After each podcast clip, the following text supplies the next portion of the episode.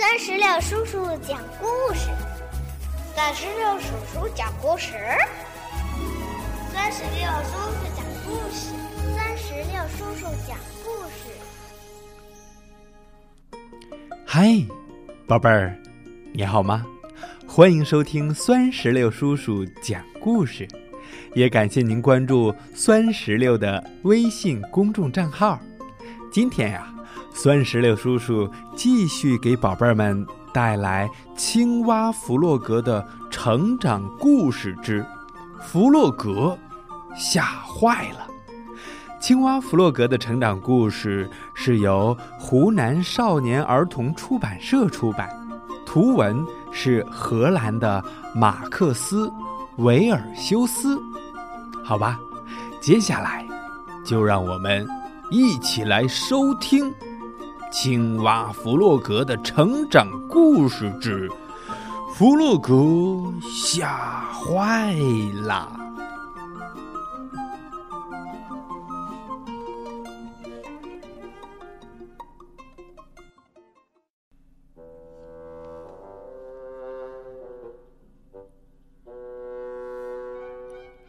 一天晚上，弗洛格被吓坏了。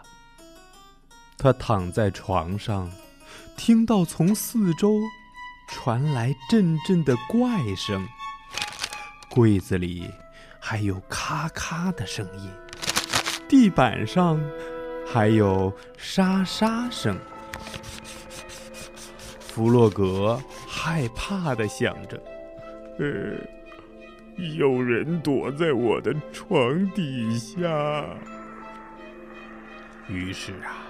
弗洛格赶紧从床上跳了下来，一口气跑过漆黑的树林，来到了小鸭子的家门口。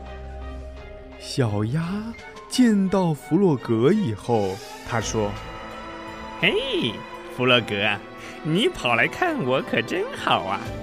但是现在很晚了，我正要上床睡觉呢。”嗯，求你了，小鸭，我被吓坏了，有个鬼在我的床底下。你乱说，世界上根本没有这样的东西。有。嘿，你可以待在我这儿，我不怕。然后他们俩就缩成一团，窝在床上。弗洛格紧紧靠着小鸭子温暖的身体，不再害怕了。突然，他们听到屋顶上传来刷刷的摩擦声。咦，什么东西啊？小鸭吓了一跳，它从床上坐了起来，接着又听见楼梯上传来咔咔的声音。咦？这个房子也闹鬼了，我们快出去吧！于是，他们逃进了树林里。弗洛格和小鸭子拼命地跑，他们觉得到处都是幽灵和可怕的怪物。他们跑到了小猪家，先深吸了一口气。然后大声的敲门，我是谁呀？一个没睡醒的声音问：“小猪，是我们，请你快开门呐！”弗洛格和小鸭大声的叫着：“嗯，怎么搞的？你们干嘛三更半夜，嗯，把我吵醒啊？”请你帮帮我们！森林里到处都是幽灵和怪物，吓死我们了。小猪笑了：“ 不要乱说，鬼和怪物根本不存在，你们知道的。那那你自己看吧。”弗洛格说。小猪往窗外望去。看不出有什么不对劲儿的。呃，小猪，呃，我们可不可以睡在你这里呀？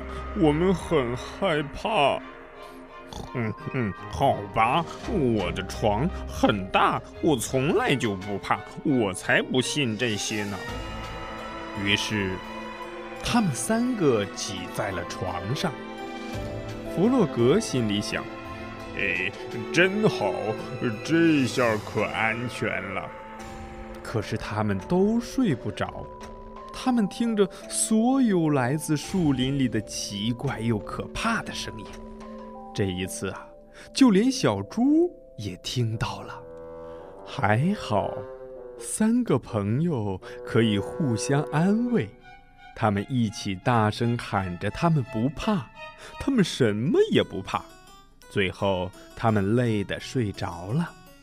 第二天早上，野兔去弗洛格家拜访，弗洛格的大门开着，屋里没有他的踪影。野兔心里想：“咦，这可真奇怪呀！这弗洛格去哪儿了？”小鸭的家里也没有人。小鸭，小鸭，你在哪儿了？野兔大声叫着，但是没有人回答。野兔很担心，心想一定是发生了什么可怕的事情了。野兔变得也很害怕。他赶忙跑到树林里去找弗洛格和小鸭，找了又找，就是没有他们的踪影。也许小猪知道他们在哪儿，于是野兔跑到了小猪的家。野兔敲着小猪家的门，没有人应门。这时四周一片宁静，他从窗户往里看。看到他的三个朋友正躺在床上睡得正香呢，已经上午十点钟了。野兔继续敲着窗子。野兔敲着敲着，突然从屋内传来了三个尖叫的声音：“救命啊！一个鬼！救命啊！一个鬼！救命啊！一个鬼！”三个朋友一起大叫起来，接着。他们看清了窗外，原来是野兔。小猪开了门，他们冲了出来。哦，野兔，呃，我们被吓坏了。树林里到处是可怕的鬼和吓人的怪物。鬼和怪物？野兔很惊讶，他们根本就不存在呀。你怎么知道？弗洛格生气了。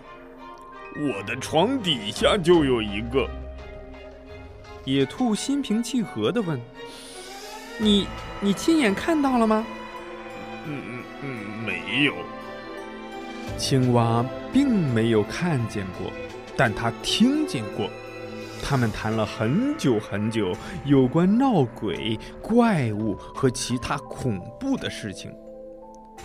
这时候啊，小猪做好了一些早餐。野兔说：“嘿嘿，朋友们，你们知道吗？每个人都有害怕的时候。”弗洛格惊讶地问：“呃，连你也会吗？”“嘿嘿，是的。就在今天早上，我以为你们都不见了的时候，简直是吓坏我了。”紧接着，他们大笑起来。弗洛格说。哎，呃，别傻了，野兔，我我们没什么可怕的，我们永远永远都会在。好了，小宝贝们，今天我们的故事就讲完了，让我们共同期待下一集的《青蛙弗洛格》系列之《弗洛格和陌生人》。